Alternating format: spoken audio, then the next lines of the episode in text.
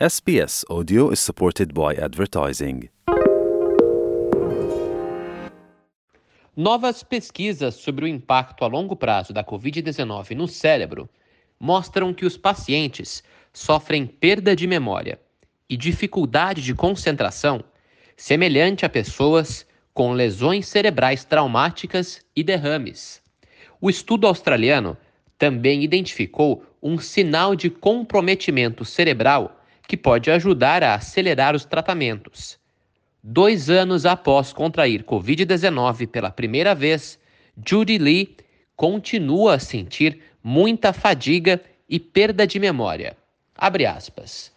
Coisas que eu costumava saber simplesmente não voltam para minha memória, até mesmo apenas palavras ou quando tento articular uma frase.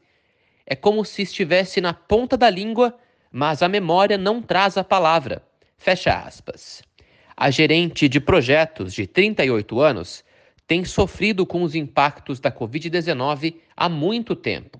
Isso a impediu de trabalhar e limita o que ela pode fazer para cuidar de seus filhos. Abre aspas. Meu marido teve que cuidar sozinho das crianças nos últimos dois anos, porque eu não conseguia ajudar. Esse tem sido um grande desafio para a gente. Fecha aspas. Uma pesquisa realizada na clínica Covid sobre impactos a longo prazo da doença no Hospital St. Vincent, em Sydney, descobriu que cerca de 20% dos pacientes sofrem perda de memória e confusão mental sem melhora após 12 meses. O professor Bruce Brew é neurologista do Hospital St. Vincent e um dos autores do estudo. Abre aspas. É bastante chocante para os pacientes e é mais impactante quando mais exigente cognitivamente sua atividade mental for em sua profissão. Fecha aspas. A pesquisa descobriu que as pessoas que sofrem dos impactos a longo prazo da Covid-19 não necessariamente ficaram gravemente doentes com o vírus. Na verdade, nove em cada 10 nem foram hospitalizadas. O professor Stephen Fox fala sobre o funcionamento da clínica Covid, sobre impactos a longo prazo da doença no Hospital St. Vincent e atende de 8 a 10 novos pacientes todas as semanas com a doença.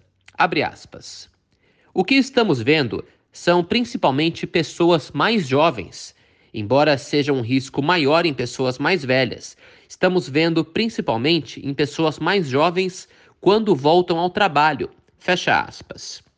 O estudo também identificou um sinal de comprometimento cognitivo, uma toxina em uma via específica no cérebro que abre a possibilidade de redirecionar medicamentos existentes para tratar a doença. Abre aspas. Isso vai nos ajudar a direcionar os tratamentos. Podemos usar alguns medicamentos já usados para outros fins.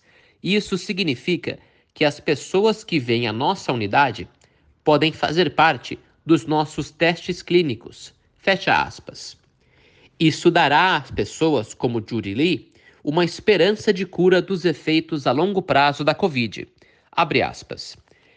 É simplesmente fantástico. Estou muito esperançosa comigo mesma mas especialmente com o futuro dos meus filhos, porque quero estar presente na vida deles. Parece muito promissor que temos um caminho e algo para tentar, e acho que muitos de nós só precisam de um pouco de esperança. Fecha aspas. O Departamento de Saúde de Nova Gales do Sul estima que entre 10 e 20% das pessoas infectadas com Covid-19 desenvolverão efeitos secundários da Covid a longo prazo.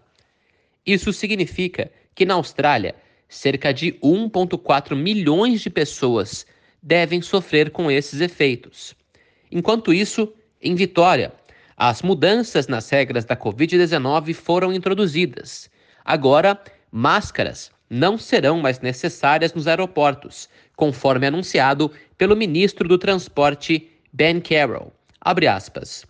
Ainda é obrigatório usar máscara em viagens dentro das aeronaves, mas é uma resposta proporcional, segura, que levou em consideração as altas taxas de vacinação que temos aqui em Vitória.